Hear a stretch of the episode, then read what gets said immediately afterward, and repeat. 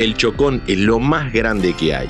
El Chocón cumple 50 años en 2023 y también se termina la concesión privada. Fue conocida como la obra del siglo y hoy te vamos a contar su historia. ¿Por qué el Chocón es lo más grande que hay?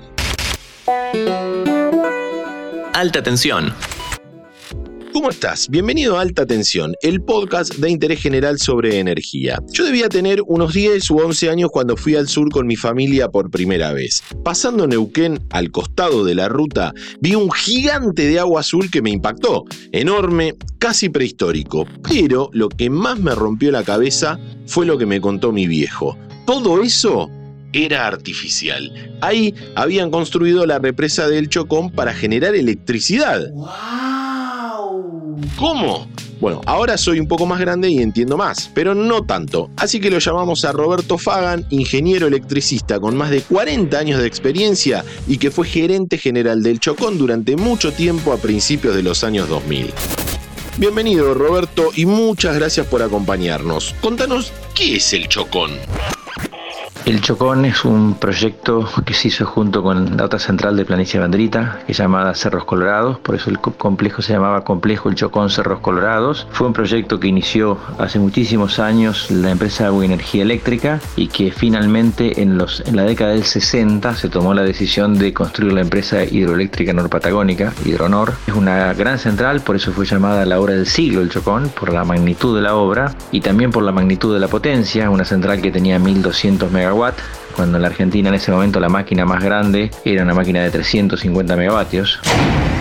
Es una central muy muy grande y a mucha distancia de Buenos Aires, a 1200 kilómetros de Buenos Aires, por eso se puso juntamente con la central una doble línea de 500.000 voltios o 500 kilovolts de transmisión con estaciones transformadores intermedias todo ese sistema lo hicieron entre en muy corto tiempo. La obra empezó allá por el año 1967, se, se, inauguró en el año 72 y se terminó de instalar en el año 73. Con lo cual fue una obra hecha exclusivamente por empresas extranjeras bajo supervisión de compañías inglesas. Todo el mundo habla bien del Chocón. ¿Por qué? La obra del Chocón fue, fue una gran obra porque primero y fundamental dio una solución a todo el tema de las crecidas y las sequías del, río Limay, que es el que, sobre el cual está instalada. Eh, un gran embalse, un embalse de 800 kilómetros cuadrados que tiene capacidad de regulación de aguas entre años un año y otro. Eso tiene dos, dos aristas muy importantes. Primero, evitar el enorme daño de las crecidas que destruían el alto valle de, de Río Negro y Neuquén y en segundo lugar garantizar el agua potable y el agua de riego para las poblaciones durante todo el año. O sea, ese es un efecto importantísimo. El segundo gran efecto del Chocón, que es energía hidroeléctrica no contaminante, que contribuye a que no haya problemas con el cambio climático, eh, que no tiene costos de combustibles, que no requiere de importaciones de, combustibles y realmente es una, una, una gran obra desde el punto de vista energético también.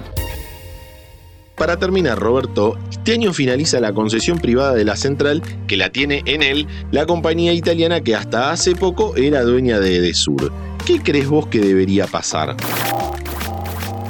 Lo más importante que creo que debe hacer el Estado argentino es recuperar la capacidad de hacer nuevas hidroeléctricas. Es decir, estamos ante un cambio climático, estamos ante una época de transición energética y la energía hidroeléctrica debería ser el principal vector. Entonces, para recuperar esa capacidad, lo que habría que hacer es que la, venta de energía hidroeléctrica, ya sea concesionada o no, la renta de la energía hidroeléctrica vaya a parar a un fondo a un fideicomiso que, que favorezca el desarrollo de nuevas hidroeléctricas de gran porte. Las necesita la Argentina para dar trabajo a los argentinos. Las obras hidroeléctricas son 75% mano de obra e inversión local, no son salida de divisas y energéticamente es el gran complemento para que funcionen junto con las eh, renovables no convencionales como son las solares y la eólica. Muchas gracias Roberto por contarnos esta historia y tu mirada sobre el sector hidroeléctrico. El Chocón es una postal de un país que a veces se parece muy poco al nuestro, pero se hizo acá. Se hizo bien y se hizo rápido. Ojalá nos sirva de inspiración. Felices 50 años el Chocón. Gracias por todo. ¿Querés auspiciar en Interés General Podcast? Escribinos a contacto.